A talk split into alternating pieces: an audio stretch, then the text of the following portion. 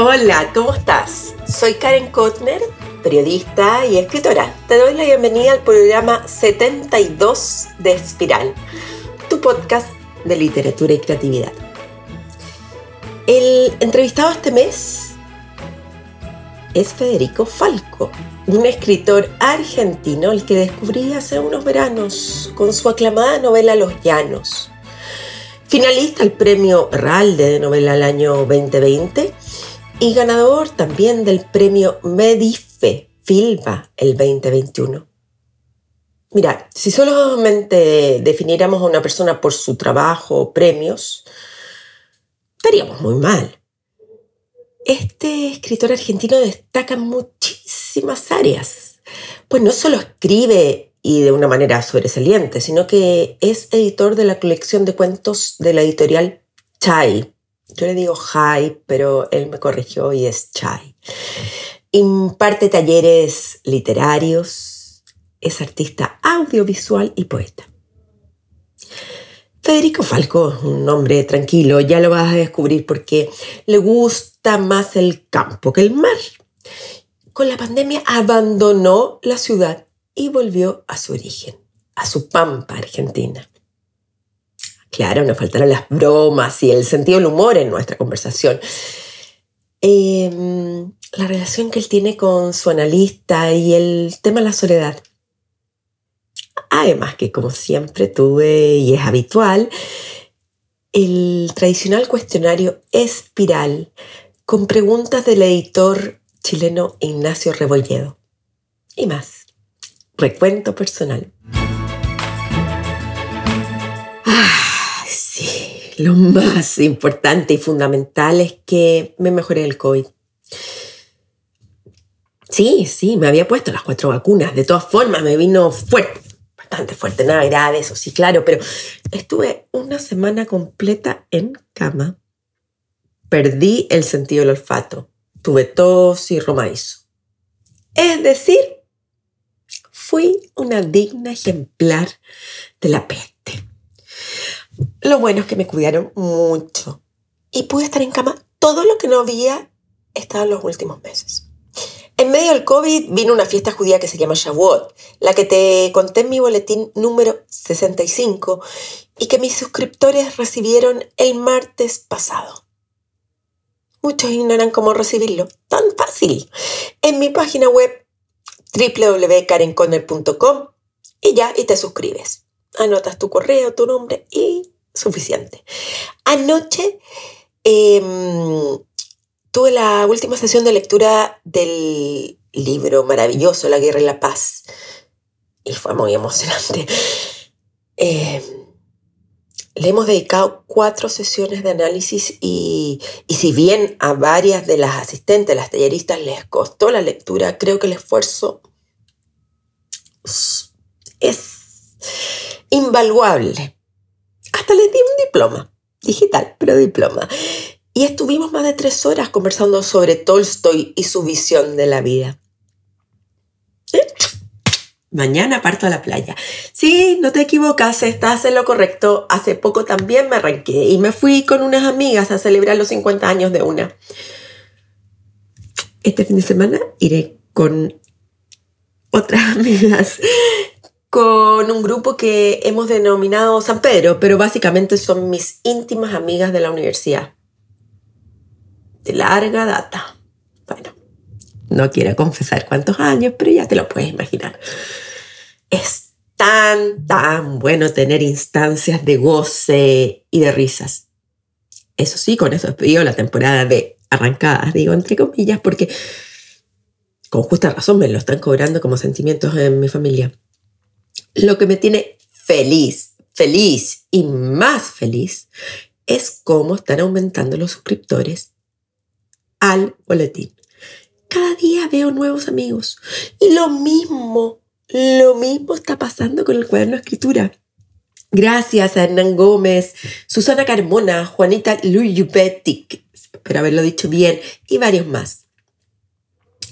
Antes de que me olvide, mira, Muchos me han preguntado cómo ayudarme. Es tan fácil.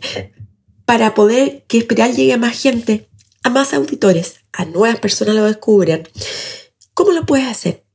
Con estrellitas, sí, con estrellitas. Mira, por ejemplo, puedes, si lo escuchas en Spotify, ahí hay unas estrellitas. ¿Cómo las encuentras? Mira, vas a la página del podcast en tu aplicación y ahí al lado de la descripción donde dice espiral, dice calificar. Y ya.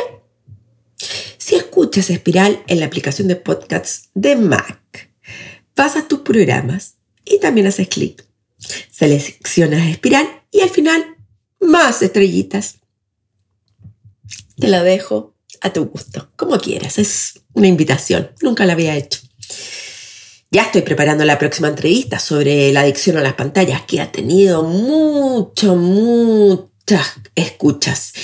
Y tendré en, para el siguiente ciclo de la adicción un invitado de marca mayor.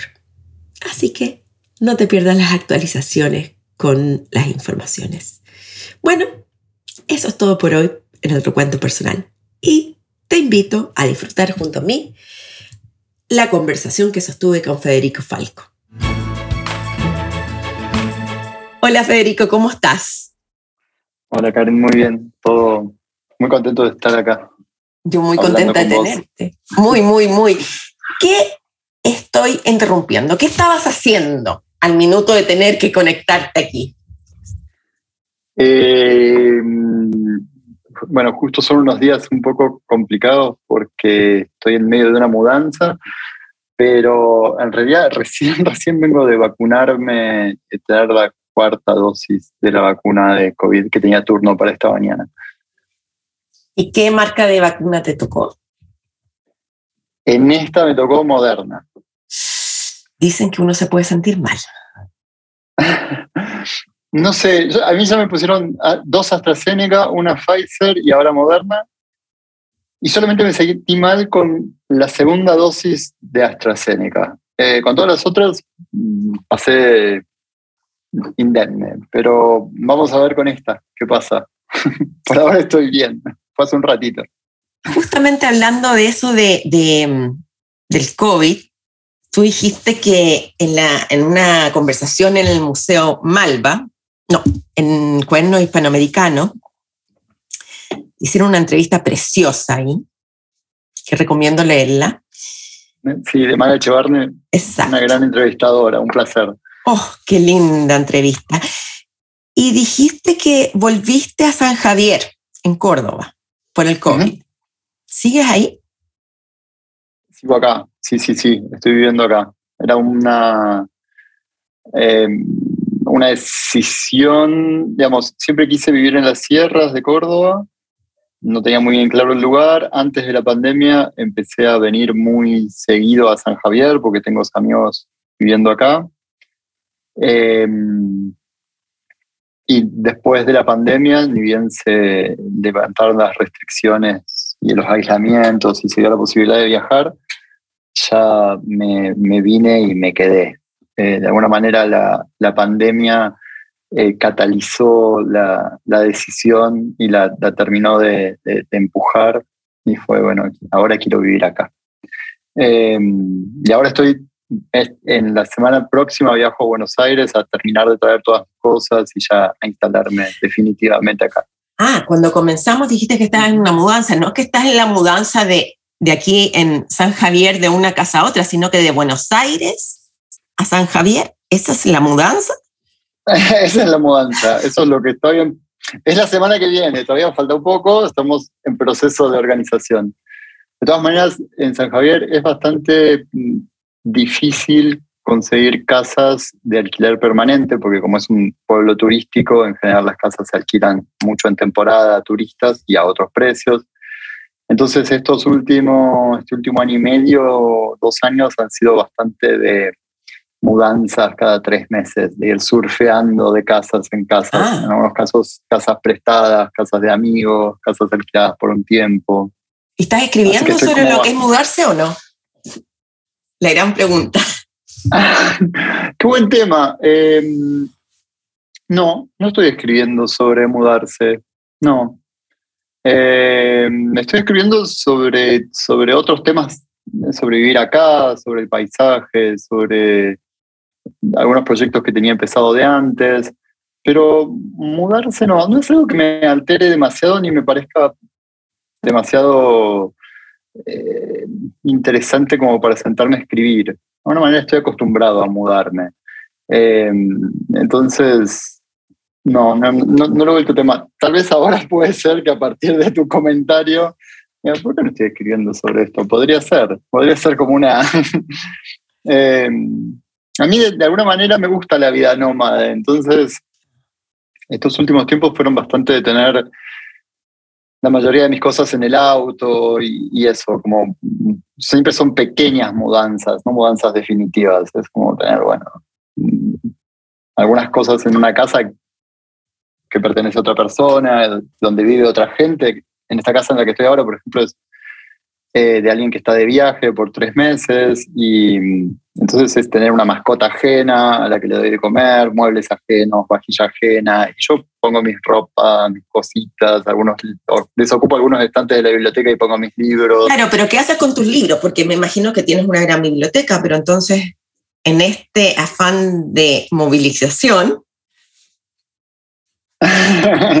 eh, ahora viajo con una caja con libros, eh, una caja usualmente con unos 30 o 40 libros eh, que voy mudando de casa en casa. Mi biblioteca está en Buenos Aires, la semana que viene va a ser embalada y va a ser traída a, San Javier a una casa de, de alquiler definitivo permanente que conseguí.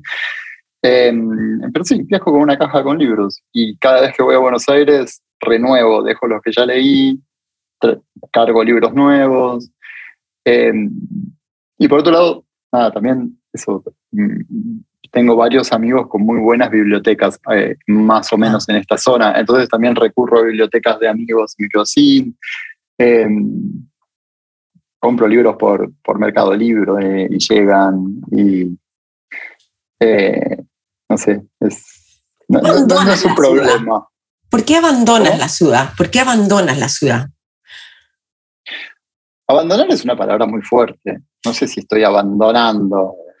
Me parece que tiene más que ver con una mm, elección de vida, ¿no? Con un elegir dónde tengo ganas de estar, dónde está el disfrute ahora, qué me llama la atención, qué me da ganas.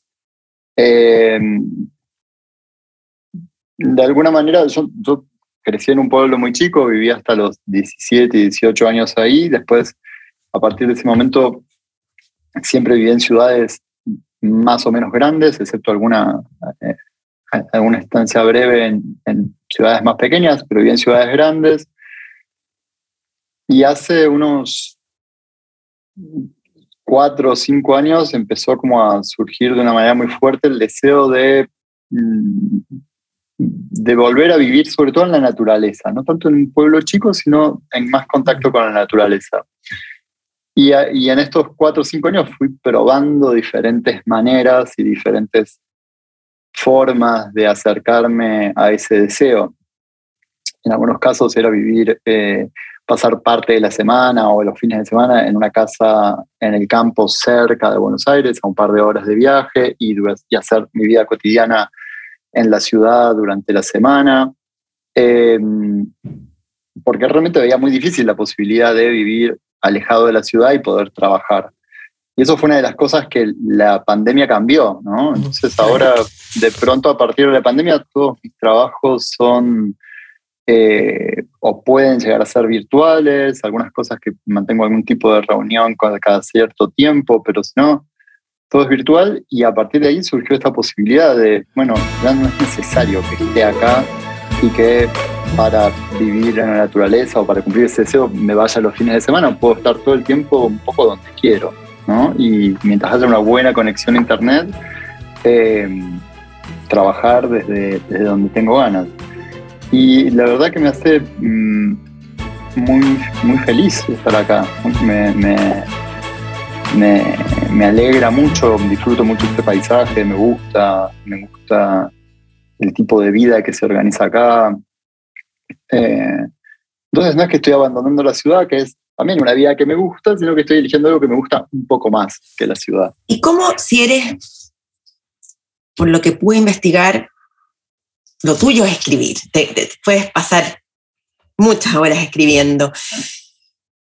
Y por otro lado, la ciudad en sí misma se define como la antítesis de lo que es la naturaleza, la paz, el paisaje, ¿no? Eh, ¿Cómo, y escribir es un desafío, cómo se ligan estos dos? ¿De qué manera uno encuentra paz en la ciudad para escribir? Mm.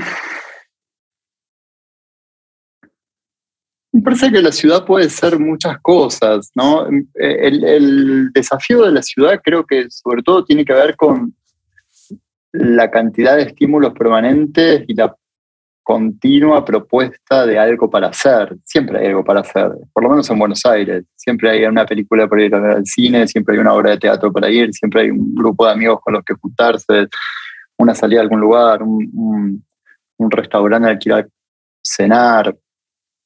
Em, en ese caso,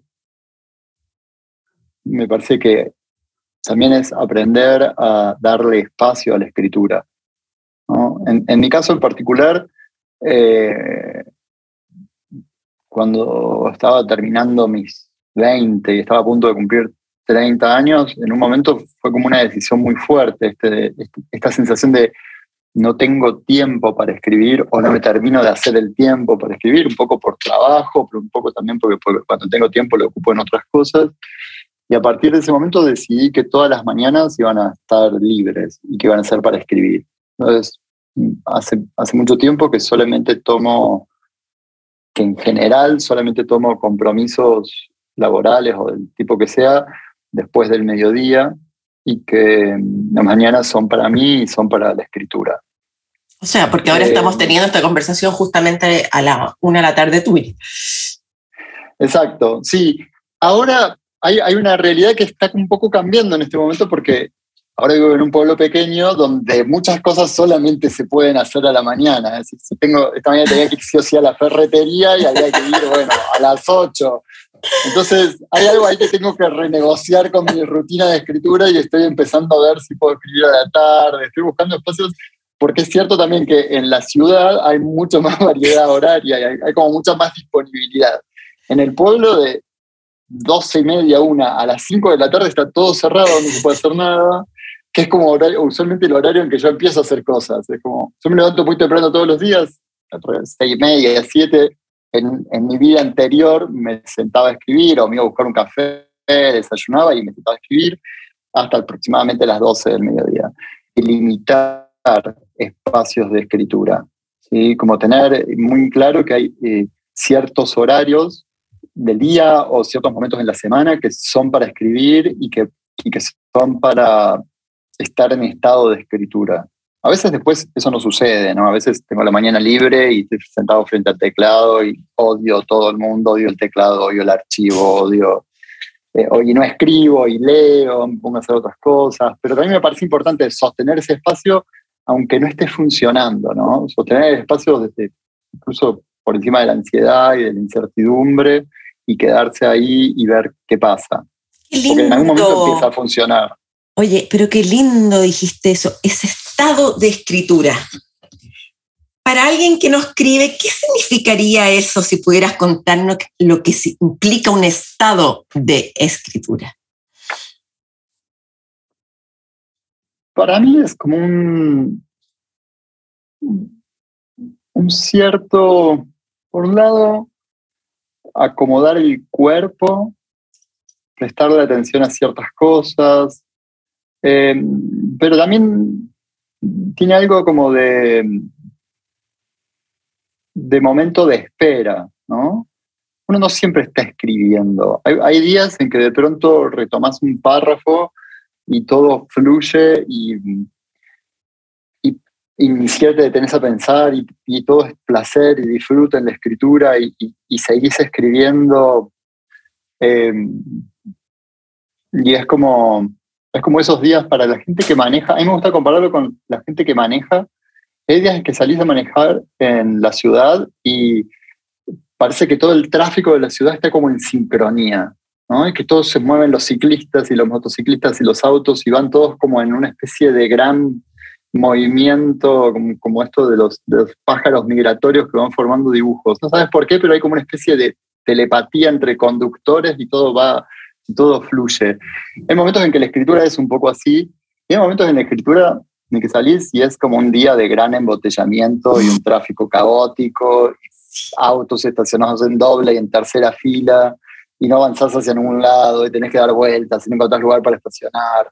Em, pero que también eso es estado de escritura. Es, es estar y a veces es eso, es estar un poco a la espera, un poco mm, eso, aguantando la incertidumbre o atravesando la incertidumbre, un poco eh, reconociendo la propia ansiedad y tratando de no darle tanta importancia mm. y, esperando, probando una palabrita, probar otra, notas algo, lo dejas, no sabes.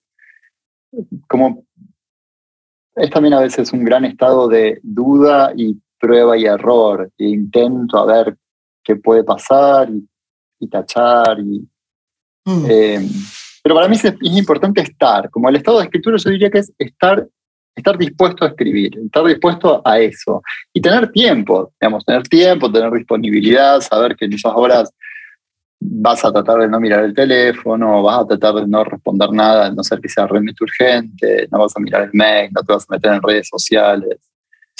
Eh, un poco luchar contra todo ese tipo de, de tentaciones. En, de pequeño viviste en Córdoba, naciste, eres cordobés, se dice, ¿no? Sí. ¿Cómo son tus recuerdos de infancia?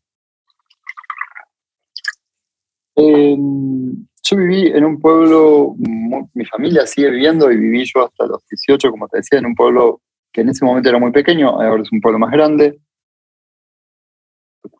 General Cabrera. Em,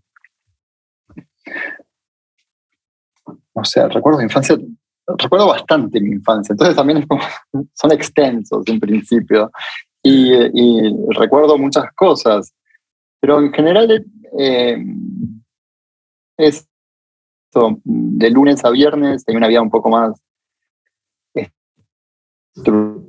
en base a los ritmos escolares. Eh, iba a clase durante las mañanas usualmente hacía deberes y ese tipo de cosas o mandados y a la tarde iba a la escuela. Em, y los fines de semana usualmente me iba eh, con mis abuelos, mis abuelos vivían en el campo, entonces yo mm, siempre me gustó mucho pasar tiempo con ellos. Y usualmente me iba los fines de semana, del viernes al domingo a la noche o al lunes a la mañana, me iba al campo con ellos y, y un poco era como ese, mm, ese habitar ese doble mundo, tener como una eh, vida más pueblerina y de amigos y de banditas que salen en bicicleta. Y, ¿Pero fue una infancia feliz? Eh, ¿Fue una infancia feliz? ¿Fue una infancia feliz? Sí. Qué difícil definir la felicidad, no sé. También esa idea de qué es lo feliz. Una infancia son muchos años. Primero, eh, no sé, fue una infancia que disfruté y que no me parece para nada traumática, ¿no? No, no, fue una infancia bastante disfrutable. Eh, no sé la idea de feliz. Siempre me parece una palabra complicada, feliz. Muy absoluta quizás. Muy absoluta, y por momentos sí, por supuesto hubo momentos de felicidad y de alegría, también hubo momentos de, no sé, de eh, de temor o de, o de angustia, eh, como, como un poco nos pasa siempre en la vida, nada más que siendo un niño. Claro, pero no es que tuviste... Porque hay personas no fue una infancia traumática. Exacto. No, no, fue una infancia para nada traumática, fue una infancia bastante normal. Eh, con sus cosas más lindas y sus cosas más complejas, pero sí, como una infancia de pueblo y bastante normal. En, esta misma entrevista que te hizo esta chica, eh, Magali Echevarne, ella rescató una cita, y la voy a citar a ella, valga la redundancia, sobre tu abuelo. Cuando era chico, él es del Mar del Plata, su abuelo los llevaba a él y a sus primos hasta la playa y les decía, miren el horizonte. Pero miento muy bien. ¿Qué ven? Cada uno iba diciendo algo. Es inmenso, enorme. ¿Qué más? Infinito. Bueno, respondía la abuela. ¿Ven los chiquititos que somos? Ningún problema es tan grande. Sí, esa es en realidad una cita, es del abuelo de un librero, de, al que Magalí, eh, un amigo de, Maga, no, es, no es de mi abuelo. Ah, yo entendí mal, yo entendí lo que quise creer. me parece que Magalí me comentaba que había estado con un librero y, el Efectivamente. había dicho que, me iba a entrevistar y el librero le, contó esta cita, eh, le contó esta anécdota con, con su abuelo. Eh, que me pareció bellísima, me pareció sumamente hermosa, y que a su vez un poco habla de esa, esa idea que también sucede en La Pampa, eh, en la llanura argentina, de, bueno, una especie de tener que poner las cosas en escala, ¿no? Frente a esa inmensidad. Eh, pero mi experiencia con el mar fue una experiencia mucho más de lejanía, ¿no? No, mis vacaciones en general no eran marítimas. Eh, mis vacaciones eran casi siempre en las sierras de Córdoba. Alguna vez nos fuimos de vacaciones con mi familia al mar, pero casi siempre vacacionábamos en la montaña. Por una cuestión de cercanía también. Eh, mis padres viven a tres horas, tres horas y media de donde, donde yo estoy ahora. Entonces, y hay, y hay sierras mucho más cerca de casa, una hora y media, dos horas. Entonces, en general, mis vacaciones infantiles y de la adolescencia siempre fueron en, en las sierras de Córdoba. Eh, y tengo una relación muy extraña con el mar. No, no, estoy, no estoy muy. No nos llevamos tan bien. Eh, ¿Con el mar o con el agua?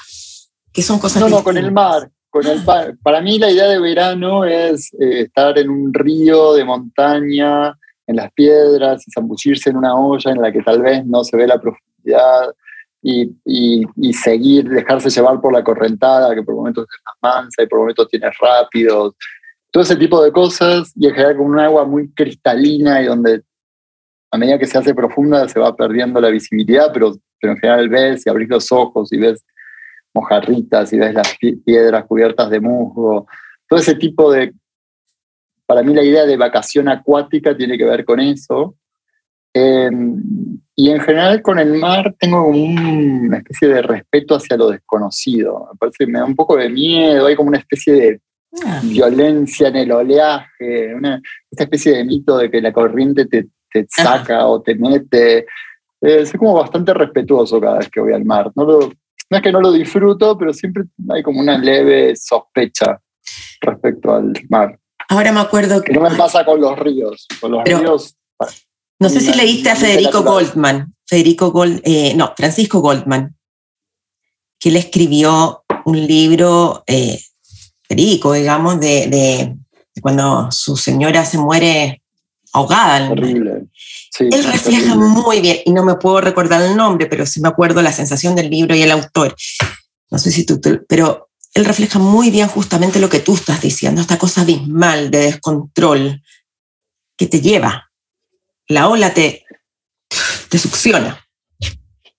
Me parece que tiene que también que ver, y a lo mejor sí es una marca de infancia, ¿no? Eh, hay, hay, un montón de ríos, eh, de montaña, y que a veces pueden ser muy peligrosos, eh, las crecientes pueden ser terribles o pueden tener lugares de, de, cierto, así como hay mares y playas marítimas que son muy peligrosas y otras que no lo son, o que pueden ser peligrosas en determinados momentos. Me parece que tiene que ver un poco con la experiencia de cada uno respecto a ese paisaje. Para mí el paisaje de la montaña es como un paisaje que yo siento de chico, en el que siento que me puedo mover con, con tranquilidad y sin temor. Mm, pero porque también pasé toda mi infancia en las montañas, eh, vacacionando en las montañas. Si de pronto todas mis vacaciones hubieran sido frente al mar, tendría mil experiencias más de registro de, de, qué es una ola y qué hacer cuando la corrientada te lleva y te trae. Eh, en mi caso en particular, eh, creo que es más desconocimiento, es como una especie de respeto que viene del desconocimiento del amor. Si, de pronto, por alguna razón X, tuviera que vivir dos años frente al mar y todo todos los días estuviera metiéndome a nadar al mar, a aguas abiertas y saliendo, bueno, en algún momento perdés el miedo, ya está, te acostumbras, vas a hacer tu cotidianeidad. ¿sí? Eh, creo que la posibilidad del peligro existe en todos lados, siempre, y que uno a veces hay paisajes con los que se relaciona un poco más eh, desde un lugar de más tranquilidad o más afinidad, simplemente por experiencia y por conocerlos. Vamos un poco al, al tema que te tienen que preguntar en todas las entrevistas. ¿Qué representa para ti el campo en la novela, en los llanos?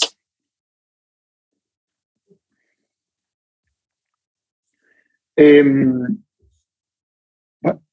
para mí hay, algo de hay algo que tiene que ver con el vacío, ¿no? Con, la con una especie de idea de, lo, de la extensión, de un poco de eso de la diferencia de escala, de, de ponerse en tener conciencia de lo minúsculo que puede ser uno frente a la vastedad del paisaje de la pampa. Em, algo de, monotonía que, siempre me impresiona mucho, ese, hacer kilómetros y kilómetros y kilómetros, que el paisaje sea exactamente el mismo y no cambie. Em, algo de eso. Y a, nivel formal, esta idea del horizonte como, como una línea que una línea un tanto monótona y a su vez una línea que eh, uno se aleja, uno, avanza 10 metros y el horizonte se aleja 10 metros de uno y que a veces da como una idea de, de un paisaje infinito y intransitable, ¿no? inabarcable. Em, y todas esas ideas un poco reverberaban en mí a la hora de, escribir la novela, pensando sobre todo en, esa situación de, duelo ¿no? y de, y de, eh, desestructuración en la que está el personaje. Eh, como, una, como una idea de entrar como una especie de meseta emocional, ¿no? donde de pronto las cosas pasan y todos los días son un poco parecidos y, creo, creo que ahí había como una especie de afinidad entre el paisaje que el personaje habitaba y lo que le estaba sucediendo, ¿no? y, su, y su paisaje emocional, para decirlo de alguna manera. Y que de alguna manera cuando entendí esas, esas ese paralelismo fue cuando pude armar la novela, cuando me di cuenta que había una novela ahí. Es como, bueno, de alguna manera el paisaje está, él se está encontrando en ese paisaje y el paisaje está un poco hablando por él. Porque tú eres un escritor que se había dedicado eh, mayormente un cuentista. ¿Y cómo, cómo te sientes cambiando tan abruptamente de género? Eh,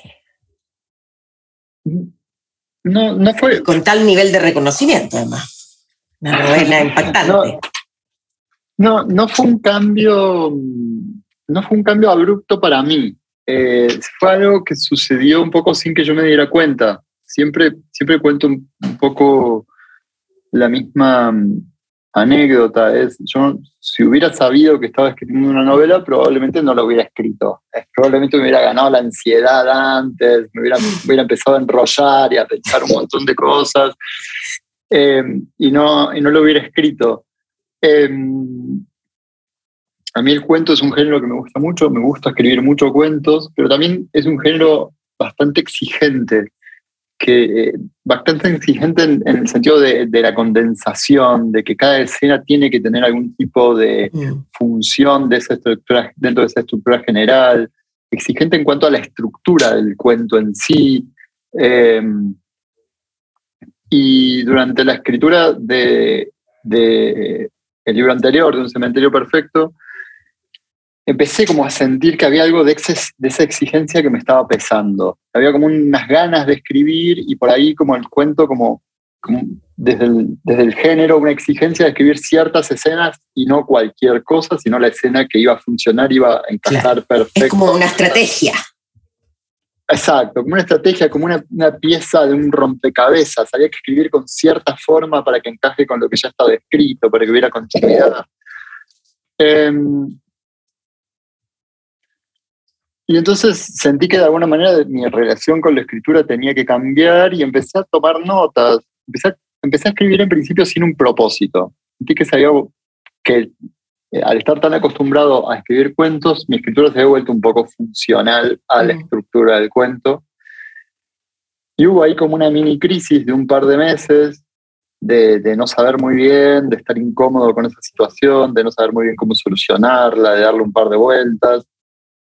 Y lo que apareció un poco de casualidad fue la idea de, bueno, escribir como, seguir escribiendo estos cuentos que estaba escribiendo, pero a su vez, en paralelo, llevar un archivo de notas, de cosas que iba escribiendo sin saber para qué, sin utilidad, de cosas que me llamaban la atención, de escenas que se me ocurrían, de como de un poco de recopilación de, material, ¿no?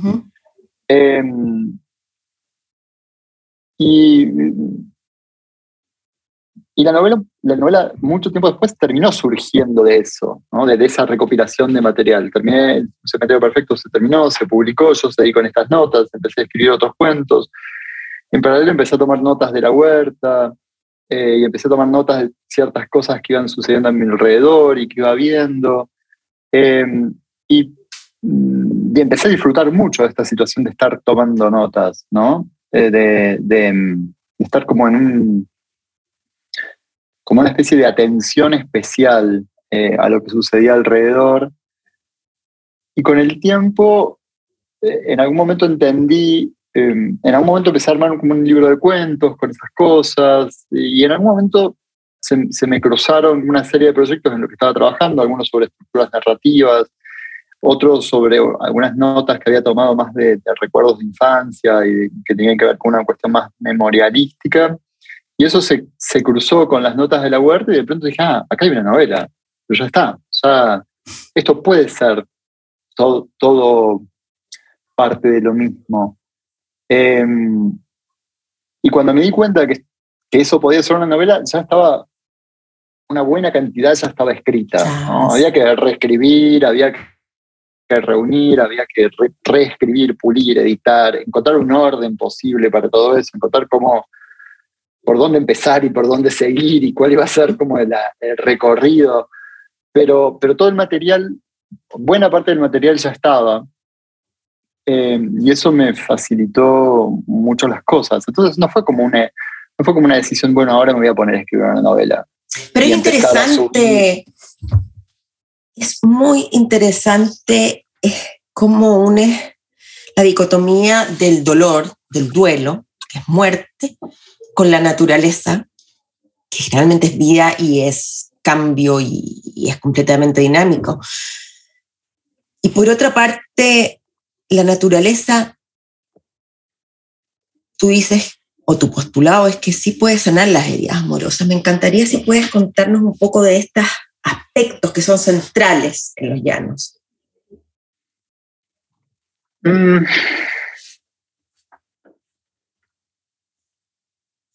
Hay algo, hay algo de la.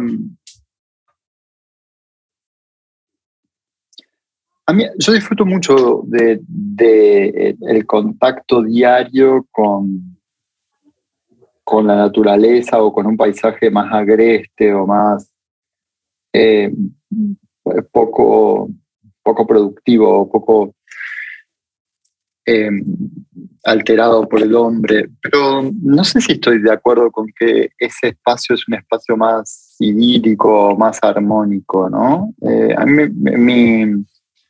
en mi experiencia eh, hay algo de, de vivir en la naturaleza que te obliga a endurecerte todo el tiempo y a enfrentarte no necesariamente con esa cosa más vital y de, de eros eh, sino también enfrentarte muchas veces con, con, lo tanático a diario, ¿no? Que en la novela por ahí son cosas más simples, como, no sé, las hormigas que, que se comen los rabanitos o las acelgas o los pájaros o, las gallinas que van muriendo a, a, causa de diferentes atacantes, pero también hay algo del vivir en, del vivir en la naturaleza que obliga, no sé, mm, por ejemplo, viviendo acá, eh, yo creo que una vez por semana me, entero de alguien al que se le murió una mascota.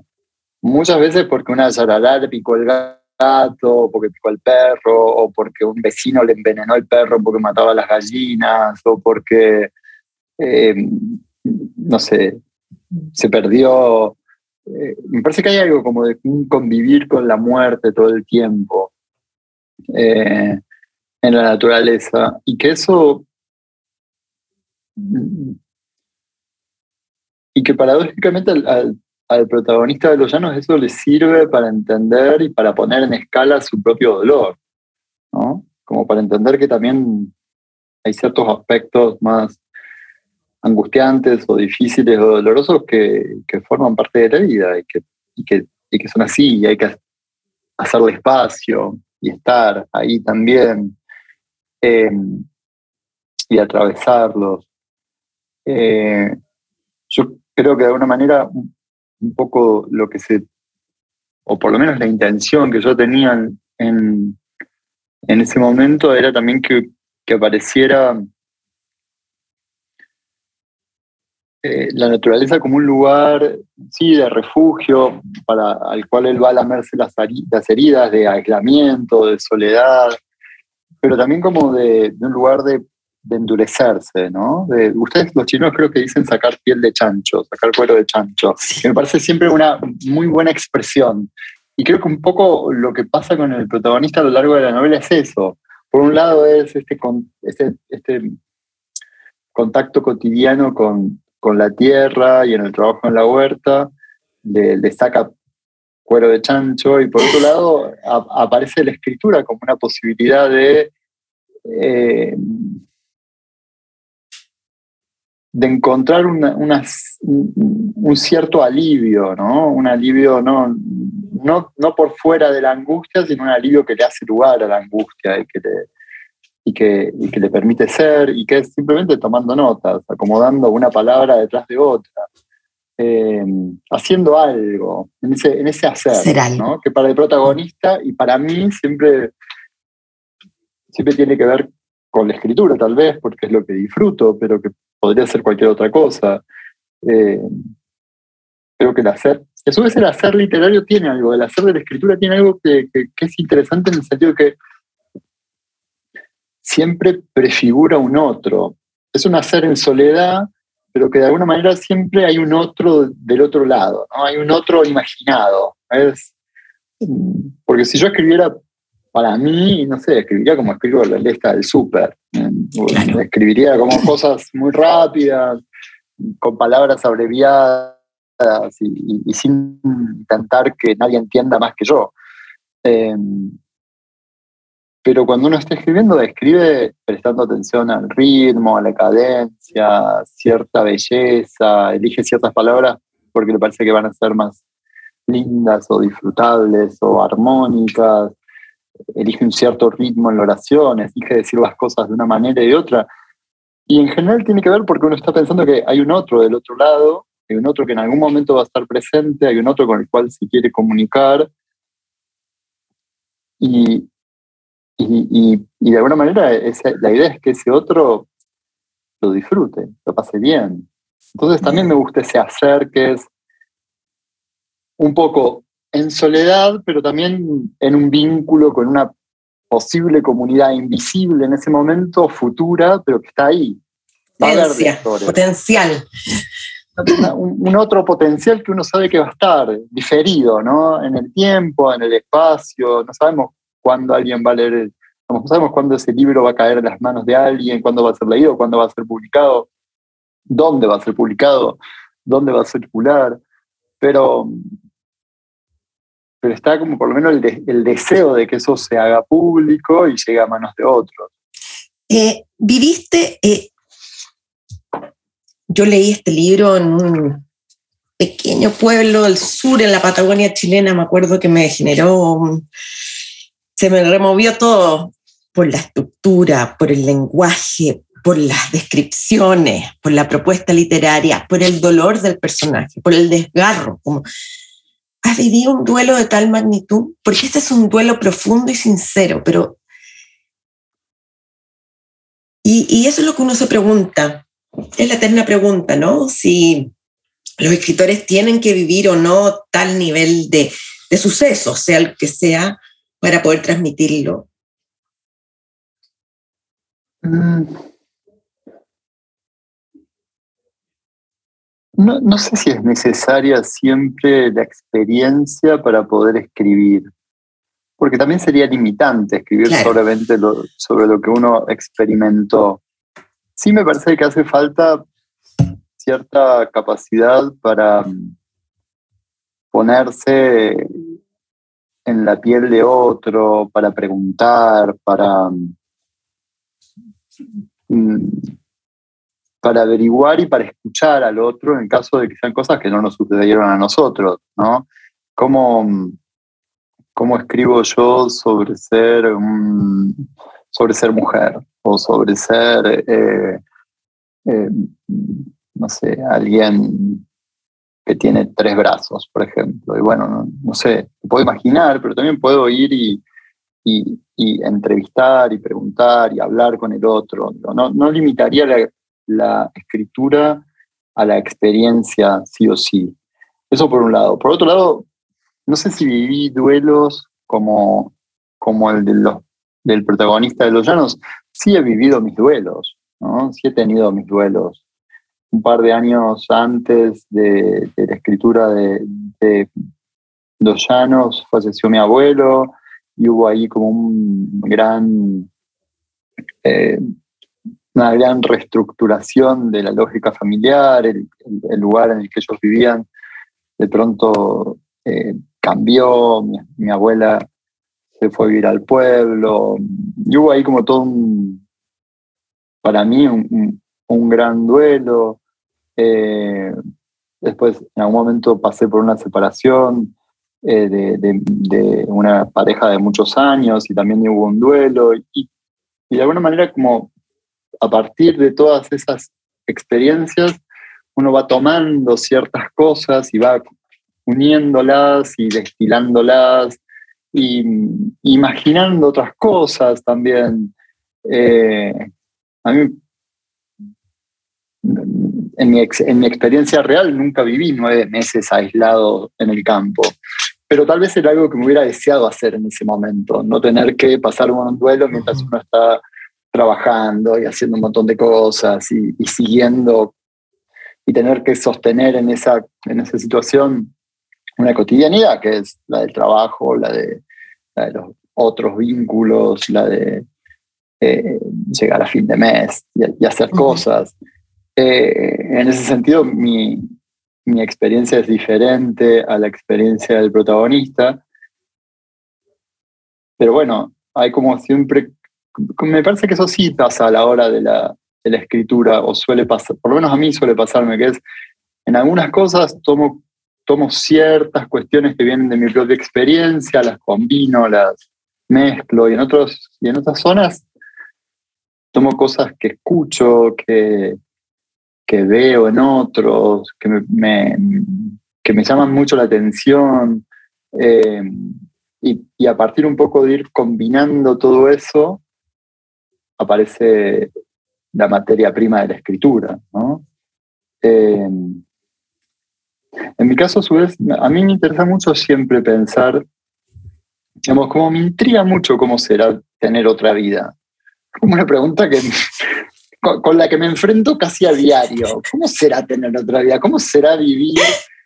Eh, no sé, pero siempre creo que, tal vez estoy exagerando un poco, pero como mínimo, no sé si a diario, pero dos o tres veces por semana me cruzo con alguien que, me deja pensando en cómo será tener esta vida. ¿Cómo, será? ¿Cómo será hacer esto todo el tiempo? Eh, eh, ahora eh, estoy un poco obsesionado con estos radomantes que buscan agua con varitas de sauce o de, mora y que van caminando y van como escuchando lo que sucede 40, 50, 100 metros bajo tierra y dicen por acá corre una corriente, por acá corre una napa y por acá no, y acá tiene cierto caudal. Y me preguntas, ¿cómo, cómo? Eh, hace poco conocí a uno de estos ramantes que a su vez es comisario, es decir, es policía y en sus horas libres o en los días que tiene Franco, que son los miércoles, sale al campo a, trabajar de buscar agua, ¿no? Como, ¿cómo será ser comisario en una ciudad pequeña de provincia y a su vez tener la capacidad de ser alguien que es socialmente aceptado? Es como tiene el don de escuchar por dónde corre el agua bajo la superficie terrestre. No sé, me parece fascinante. ¿Cómo será tener esa vida? Y, y ya esa pregunta me ponen, es por supuesto una pregunta que no puedo, no, no puedo responder más allá de tratar de pasar tiempo con esta gente, observarlos, preguntarle cosas, imaginar cosas.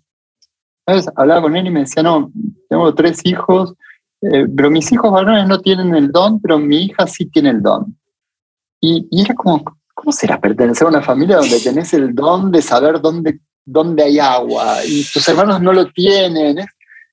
hay algo como de una narrativa mítica casi ahí, ¿no? De, la herencia del poder, hay algo de lo chamánico y del mago, pero por otro lado es un señor que es comisario, que, uno se puede cruzar manejando la patrulla policial. Eh, no sé, y esos personajes, eh, digo, eh, a, mí, a mí todo ese tipo de, en general son cosas que me generan mucha curiosidad y que me ponen siempre ante la pregunta, ¿cómo será tener otra vida? Em, ¿Cómo será tener esa vida? ¿Cómo será criarse en esa familia? Eh, por, un, por, un, lado eso un poco te pone frente a los propios límites, porque bueno, uno tiene una vida y no, tiene, no puede tener mil, pero, pero en la escritura creo que aparece la posibilidad de escuchar al otro, ponerse en lugar del otro, eh, imaginarse cómo es ser otro, imaginarse cómo es, cómo es vivir ese, eh, desde ese otro lugar, con esa otra mirada, con ese, ese otro tipo de, de creencias y de, y de valores. Y, siempre me parece algo muy, muy asombroso.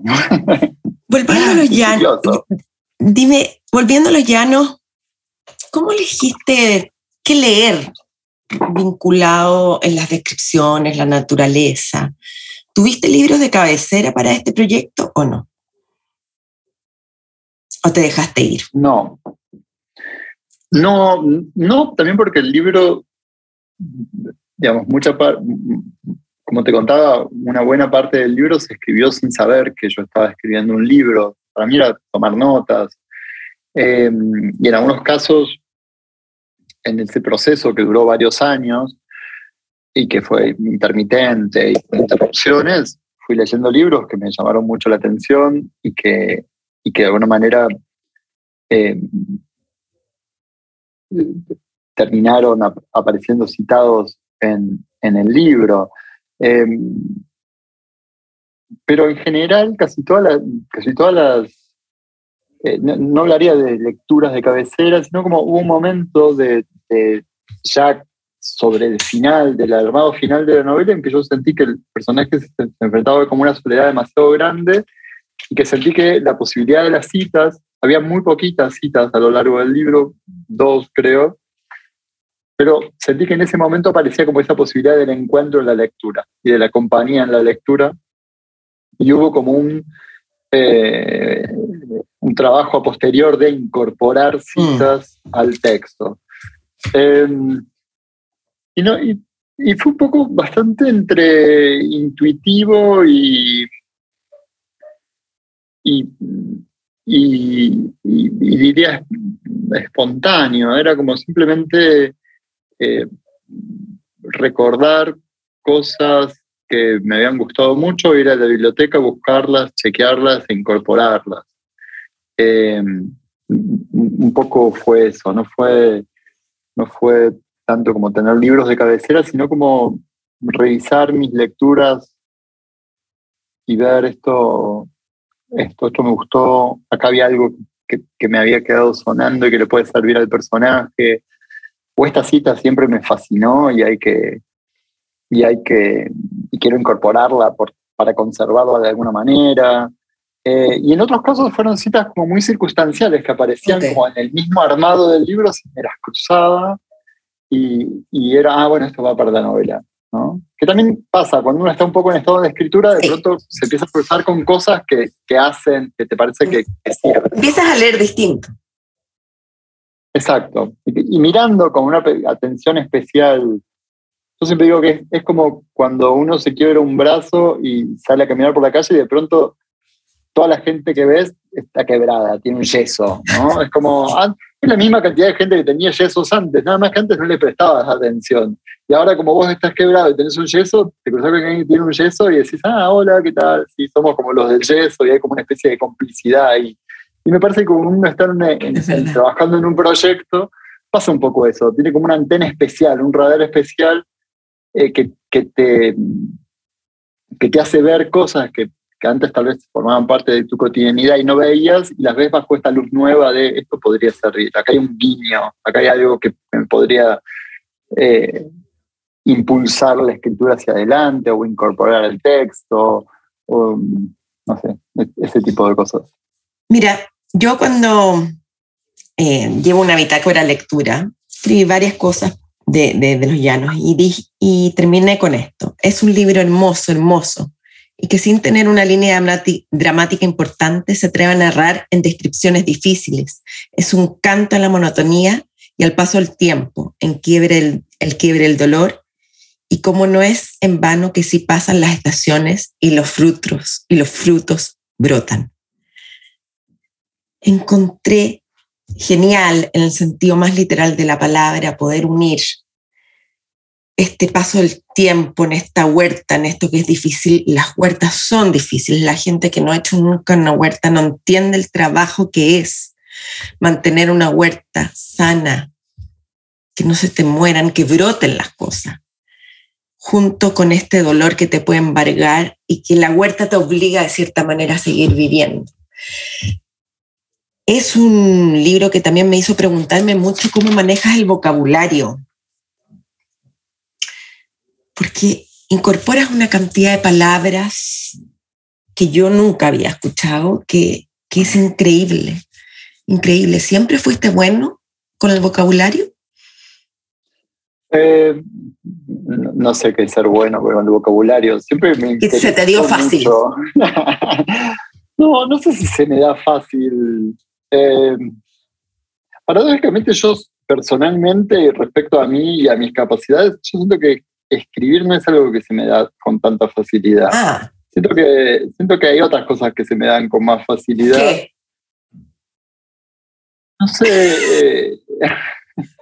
No, por ejemplo, mirar, sacar fotos, es algo que hago con naturalidad y sin mucho rollo y sin mucha neurosis y que me gusta lo que hago y lo disfruto. O sea, por lo tanto la escritura lo haces con rollo y neurosis.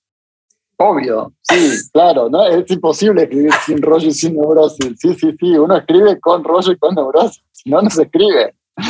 Eh, no, pero eh, no, no, pero sí creo que, que en la escritura siempre hay, siempre hay un cierto trabajo para mí. En lo personal, de verdad, me cuesta mucho poner las cosas en palabras.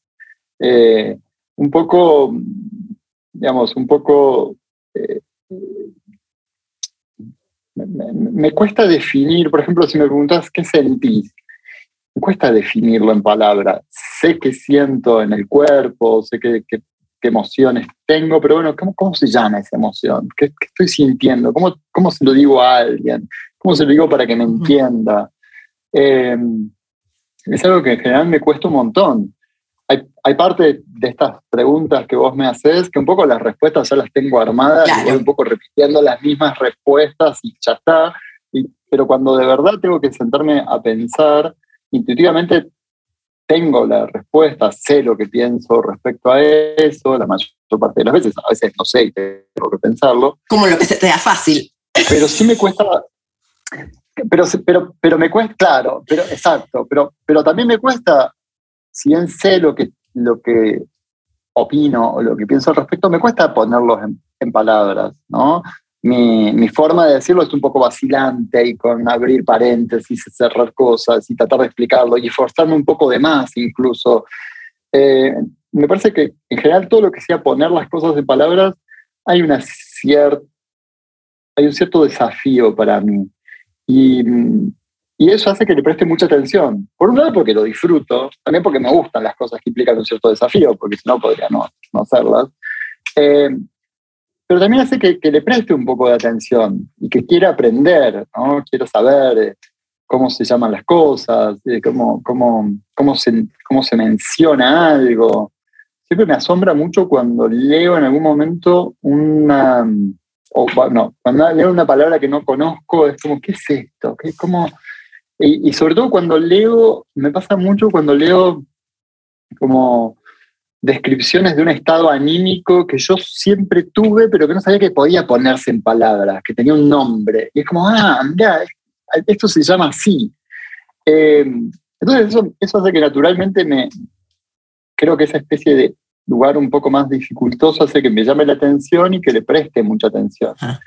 Eh, pues pues, no sé, por ejemplo, me gusta mucho sacar fotos, pero no es algo que le preste atención. Simplemente saco el teléfono. Tu Instagram es precioso. Tu Instagram tiene lugares bucólicos, algo como tan tranquilo que te entrega una paz tan linda. ¿Son fotos tuyas o, prestadas, digamos? No, no, no, son todas fotos mías. A no ser que en algunos casos aclaro si es alguna foto que no me de algún registro de un libro o algo así que se, aclara el autor. En caso de que no sean mías, se aclara el autor.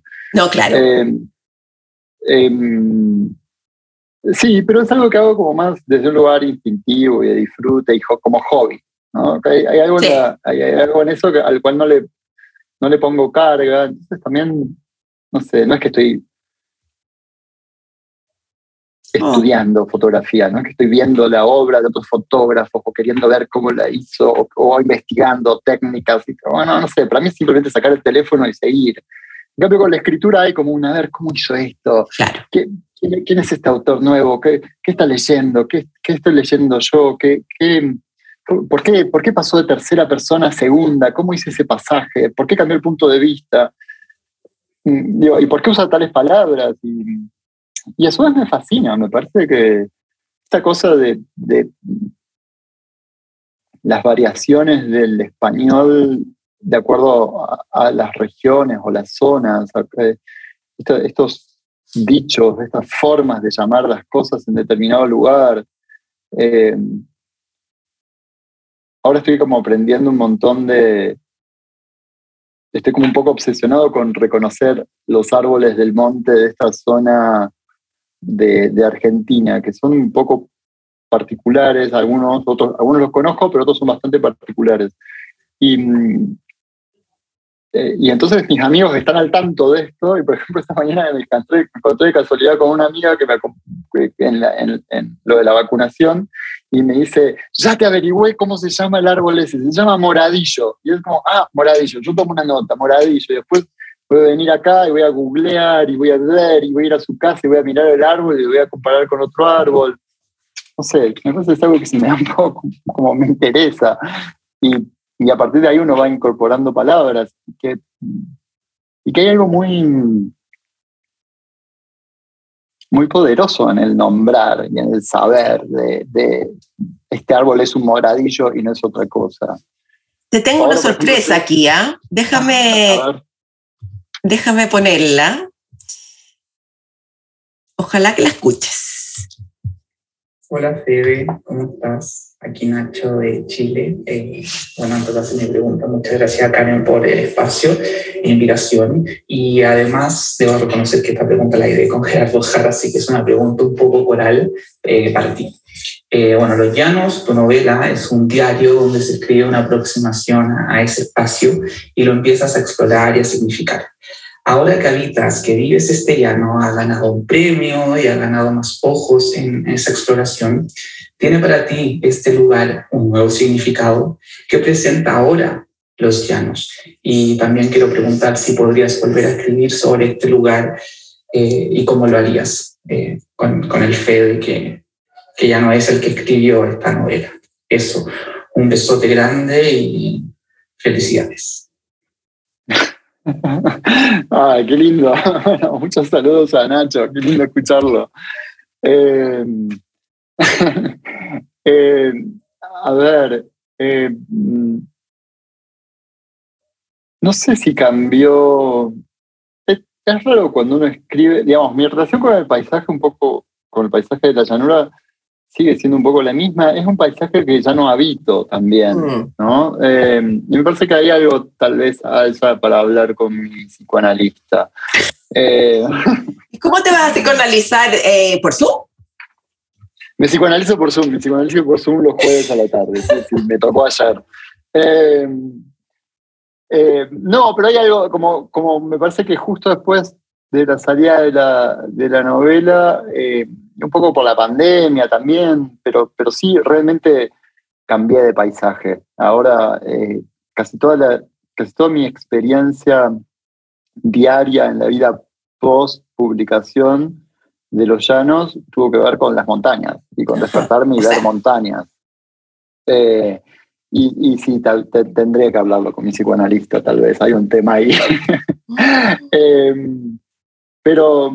¿Te puedo grabar la sesión con el psicoanalista? Porque sería muy interesante. No, no, no, ya me parece que sería mucho.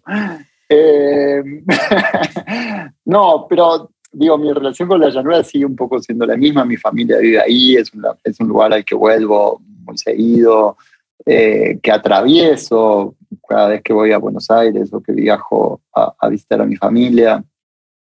Em, es una relación además que está, que, es como una relación fundante, digamos, como mi origen y buena parte de mi vida transcurrió ahí.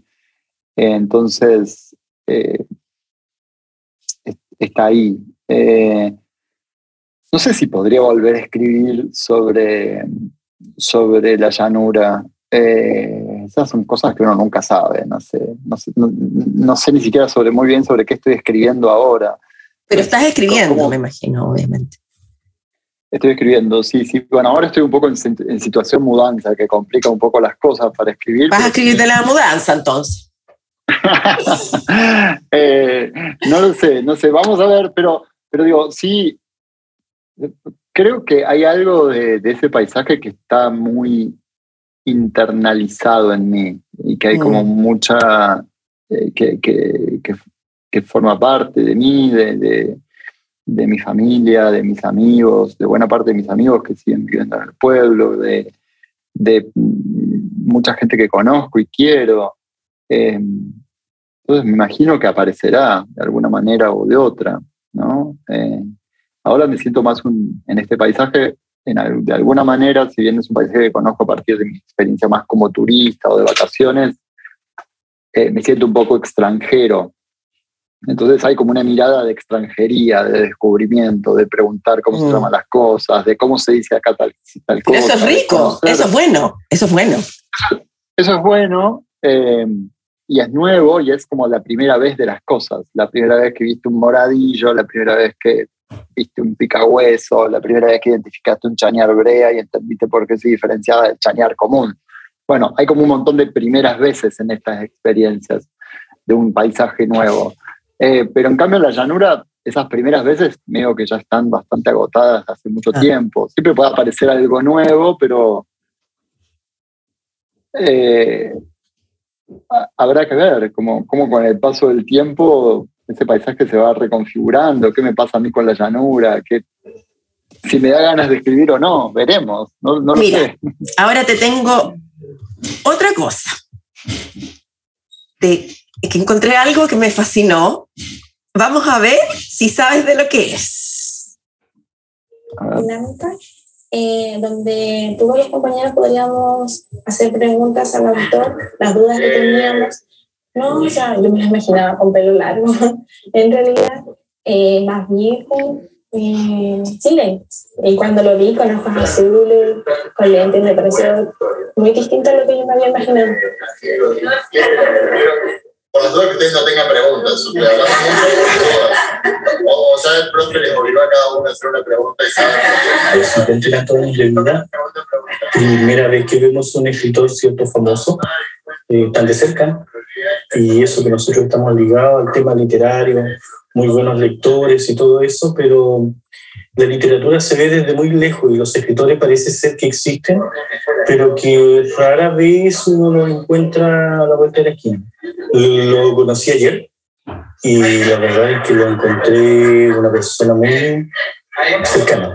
Muy fácil entablar diálogo con él, como decía un argentino simpático así. A ver, ¿cómo está? ¿Qué, qué fue esto?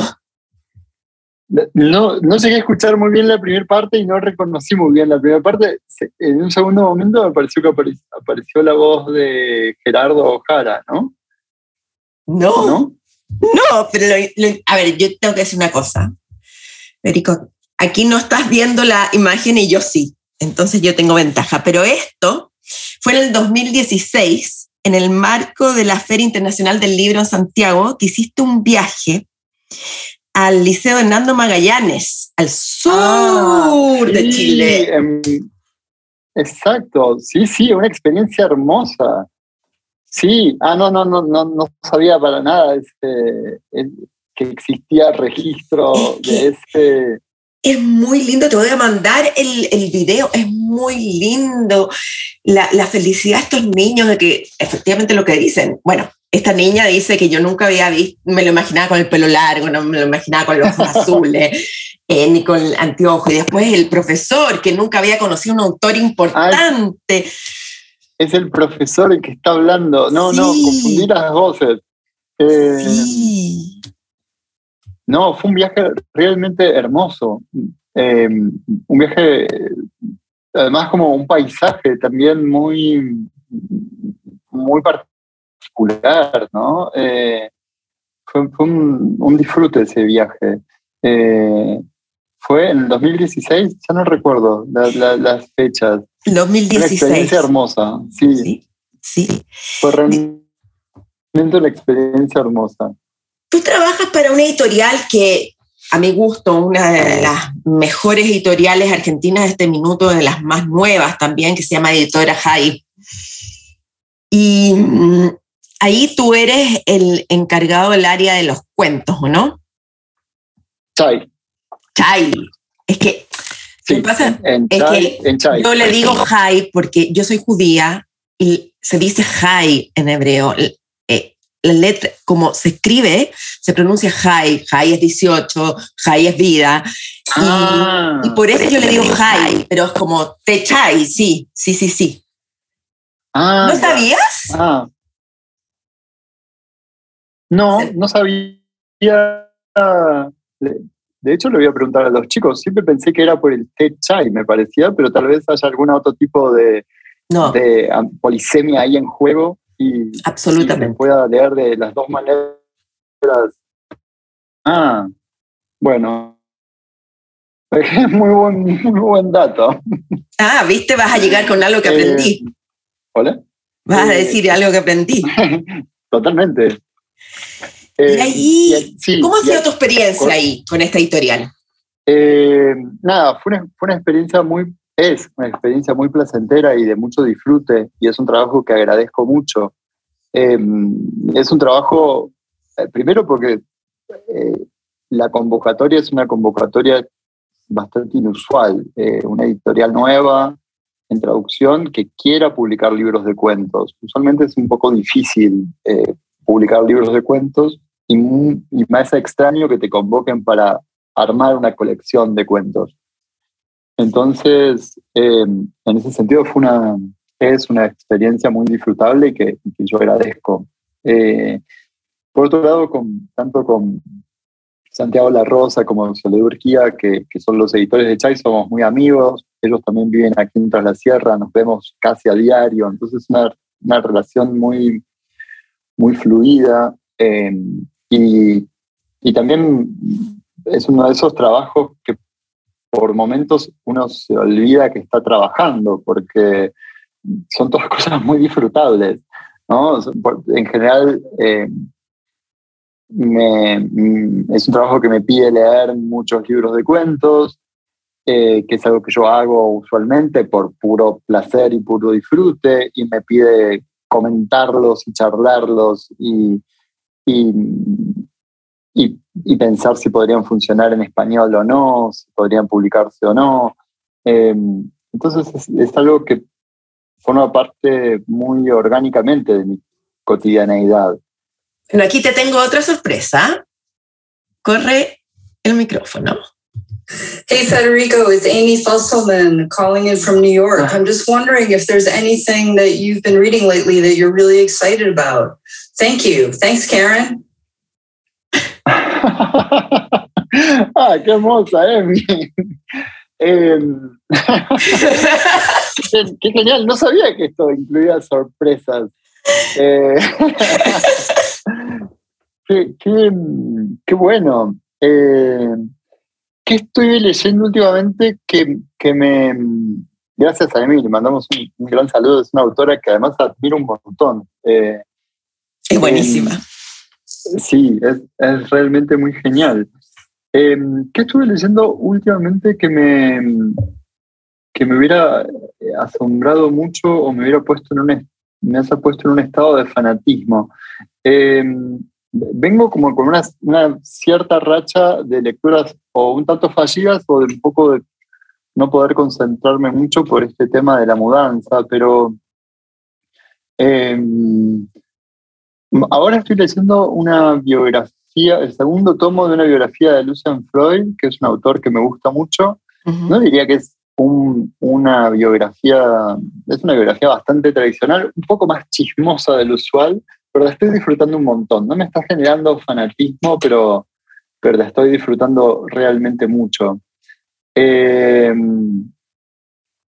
¿Y qué más? Eh, los poemas de James Schuller o Schuller, eh, que también los estoy leyendo y releyendo desde el año pasado, ahí sí es un fanatismo total. Estoy, estoy como muy fanatizado con eso.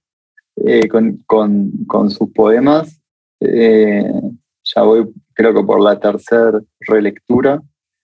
Em, ¿Y qué más leí últimamente? Em, bueno, algunas cosas, hay algunas cosas que no, no, las puedo anunciar tanto, porque sí estuve leyendo algunas cosas para Chai que realmente me ah.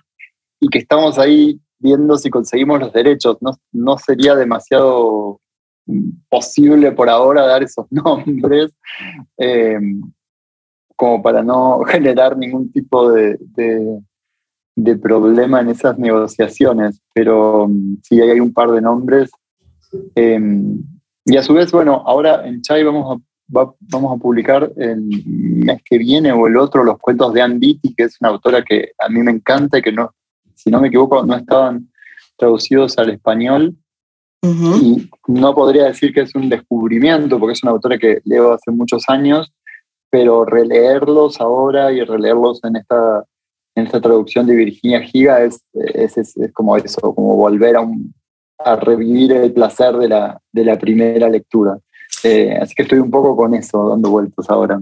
Vamos a ir a la última parte, que es algo muy breve y muy dinámico, que es un cuestionario espiral, que se trata que yo te voy a ir haciendo preguntas, pero tú tienes que responderlas breves, con una frase, con una idea, y eh, trato de hacérselas a todos los invitados.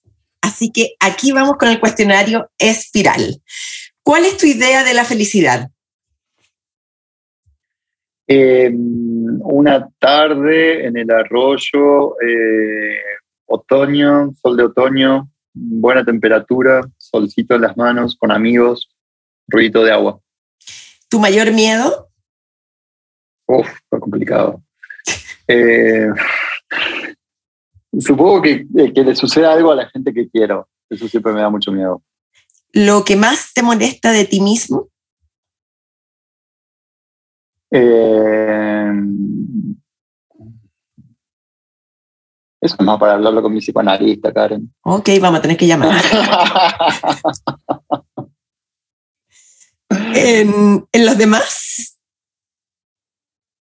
Eh, una, cosa que me, que, me, molesta en mí y, que no me molesta en los demás, pero tiendo a ver en los demás y como, como algo que Em, es, es, como el miedo. Em, el, el, miedo infundado, el, el, miedo como ansioso, neurótico, es algo que no me gusta de mí.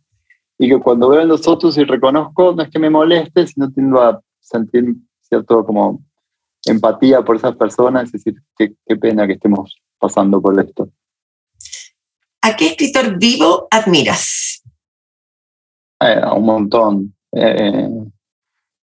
Ahora, por supuesto, se me ocurre Amy Fusselman porque la acabamos de escuchar, pero a un montón. Diría, Deborah Eisenberg es como una escritora que admiro un montón y que estoy traduciendo y que también es alguien que, que cada vez que intercambio correos con ella o hablo con ella es como admiración total. Eh, pero esa lista es, es bastante extensa. ¿Hoy qué desayunaste? Eh, hoy tuve un desayuno complicado, pero café con leche solamente. Después comí algo más más tarde, pero, pero usualmente desayuno café con leche con una granola con cereales y frutas. ¿Agenda de papel, electrónica o ninguna? Papel, siempre. ¿Cuál es tu mayor vicio? Vicio. Mm. Qué difícil definir un vicio. En este momento estoy totalmente fanatizado con unos alfajores Rogel rellenos de dulce de leche que hacen en, un local aquí en, San Javier, que los descubrí hace poco, eh, de los alfajores del duende. Antes estaba fanatizado con los alfajores de café de montaña, que es el bar al que voy todos los días a desayunar. Y diría que entre esos alfajores y el helado, en general el helado de mango o de pistacho, ahí está mi zona de mayor vicio. Qué rico, qué rico. Ya. ¿Cuándo mientes? Cuando no tengo otra salida. ¿Quién ha sido la mayor influencia en tu vida? Pregunta muy complicada para responder de manera muy breve. Eh, Esa es la gracia. Supongo. No, supongo que hay, hay muchas influencias. Mi abuelo para mí fue una persona muy. Mi abuelo materno fue una persona muy, muy importante para mí. ¿Ayer te sentiste feliz? ¿Cuándo? Ayer me sentí feliz eh, caminando abajo de una gran morera que está con todas las hojas amarillas ahora entrando en el otoño. Eh, fue, un, fue un instante de mucha felicidad. Antes de acostarte siempre, Em, tomo agua, apago la luz, chequeo que la puerta esté cerrada, que es algo que me olvido bastante seguido de hacer, cerrar la puerta, no mucho más. ¿Qué te hace reír? Un montón de cosas. Eh, los chistontos me hacen reír un montón. Los chistes muy básicos y tontos eh, siempre, siempre son una buena fuente de humor para mí. ¿Té, café o agua? Café, mucho, todos los días, varios. ¿Azúcar endulzante o nada? Nada. ¿Cerveza, blanco, tinto, champán? No tomo alcohol, muy poquito. Alguna vez un gin tonic, muy de tanto en tanto. Una, algo de ron a veces, pero en general no tomo alcohol. ¿Instagram, Facebook o Twitter? ¿O TikTok a esta altura? Instagram. ¿Lo que más te inspira? Eh, eh, estar afuera, salir a caminar, la naturaleza. ¿Has Eso. sentido odio? Sí, por supuesto. ¿Qué te hace enojar? Uy, también bastante, no, no sé si tantas cosas, pero en general eh, la, la, la, la gente impuntual me pone muy de mal humor. ¿Selfies? No, Eh, ¿Algo extravagante que hayas hecho? Mm, habría que definir la idea de extravagante, Mm. no sé. Eh, no, no sabría, no sé. Eh, una vez navegué por el Amazonas solo en un barco de carga durante siete, ocho días. No sé si es extravagante. En ¿no? realidad- En este momento parecer un poco raro para mí. Aventurero sería la, la palabra correcta. Voy a cambiarlo por aventurero. Soy bastante aventurero, Sí. Ya, bien. reconozco. Se dice 99% trabajo y uno de inspiración. ¿Qué opinas? Eh, estoy bastante de acuerdo. Tal vez diría 80% trabajo, 20% inspiración. Tres consejos para escritores que comienzan. Uf. No pedirle a la escritura cosas que la escritura no puede dar. ¿no? Eso, eso me parece muy importante. Como no, no pedirle a la escritura nada, ni, ni que nos salve, ni que nos rescate, ni que nos dé eh, sentido a algo, ni que nos dé fama, ni éxito. Eh, eh, ese, ese me parece el gran consejo. Ese uno. Dos, evitar la voz pasiva, supongo. Eh, eh, y otro, otro consejo que me parece sí es importante es dejar las cosas descansar, no, no apurarse a publicar, dejar las cosas descansar, retomarlas al tiempo, que los procesos, al- alargar los procesos, dejar que queden ahí tres, cuatro, cinco meses en el cajón y esperar a que uno cambie para volver a leer esos textos con ojos de otro. Tres aciertos que has cometido como escritor. ¿Cómo? Perdón, ¿no escuché? Tres aciertos que has cometido como escritor. Mm, No, eso es como bastante difícil de, de pensar, eh, o nunca lo pensé, de hecho. No sé, ¿uno comete aciertos? Eh, no sé, me parece que, eh, bueno, un poco lo, lo que te contaba hace un rato, dejar, dejar espacio libre a la mañana para escribir y, y defender mis espacios de escritura, creo que fue algo que, que estoy orgulloso de haber hecho. Y por ahora, desde este momento y desde esta perspectiva, me parece un acierto. Eh, no, tendría que pensar mucho más los otros dos. ¿Y un error? ¿Puedes decir un error? Eh, supongo que, que, bueno, por momentos pedirle a la escritura más de lo que la escritura podía dar fue un error. Eh, apurarse por ahí con ciertas cosas, un error. Tampoco creo que haya que castigarse tanto mirando en retrospectiva. Bueno, uno hizo lo que pudo en esos momentos. No sé. No sé si fueron errores o fue como, bueno, la manera de encontrar un- una manera de, de avanzar o hacer que en ese momento me pareció que estaba bien y en retrospectiva tal vez fue como, mm, no estuvo tan bien. ¿Cómo te relajas? Eh, salgo a caminar, si, si estoy, en general si estoy muy abrumado por algo o muy enrollado con algo, caminar es algo que funciona mucho para mí. Eh, pues no tengo muchas, mm, muchos problemas para relajarme. ¿Tienes un hobby? Tengo varios hobbies. Me gusta, bueno, la huerta es un gran hobby, o la jardinería, eh, la fotografía es un gran hobby. Eh, en algún momento hice cerámica, que también es algo que ahora no estoy haciendo, pero es algo que disfruto mucho. Eh, sí, esos. ¿Dios, meditación o nada? Eh, más tirando a nada, ¿no? ¿Fama, dinero o ambas? No, son cosas que me, digamos, dinero me preocupa, dinero para llegar a fin de mes, para estar cómodo, dinero para que no sea un problema, el- sobre todo pediría que el dinero no sea un problema. Eh, el- no- no- soy bastante básico con mis necesidades, así que si las tengo cubiertas, está todo bien. Fama, eh, no, perdón, en tu velador, ¿qué libros tienes? Eh, en este momento hay. eh, ¿Qué hay en velador ahora? No, no recuerdo. No, no suelo leer antes de dormir. leo más en el sillón. Entonces, Mm. no, eh, no sé si, si hay algún libro es porque ha quedado medio como olvidado ahí, quedó. Pero la verdad que no. Hay unos problemas de Emily Dickinson que estuve leyendo hace poco. ¿Kindle, papel o audiobook?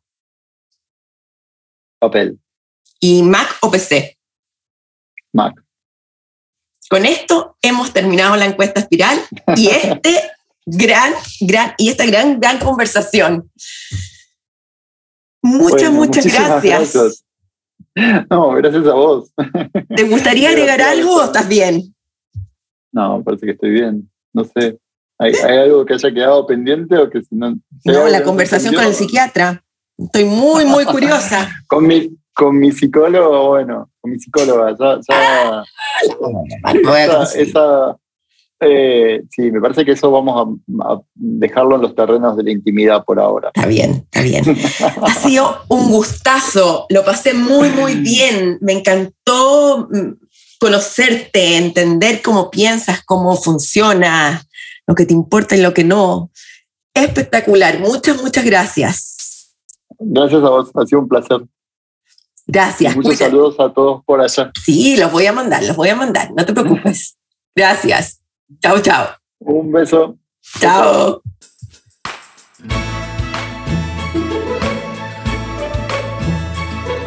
Hablamos de cosas bien impactantes, duelo, muerte, ser otro, tener otra vida.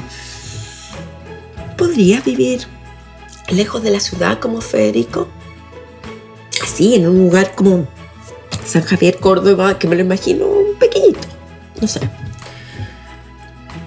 Yo sí, pero tendría el problema. Mi familia no, así que no puedo. Cuéntame, cuéntame, ¿qué te pareció esta pregunta? ¿Qué te pareció la entrevista? ¿Conocías a Federico Falco? Un abrazo grande. Lee, escribe, crea. Chao.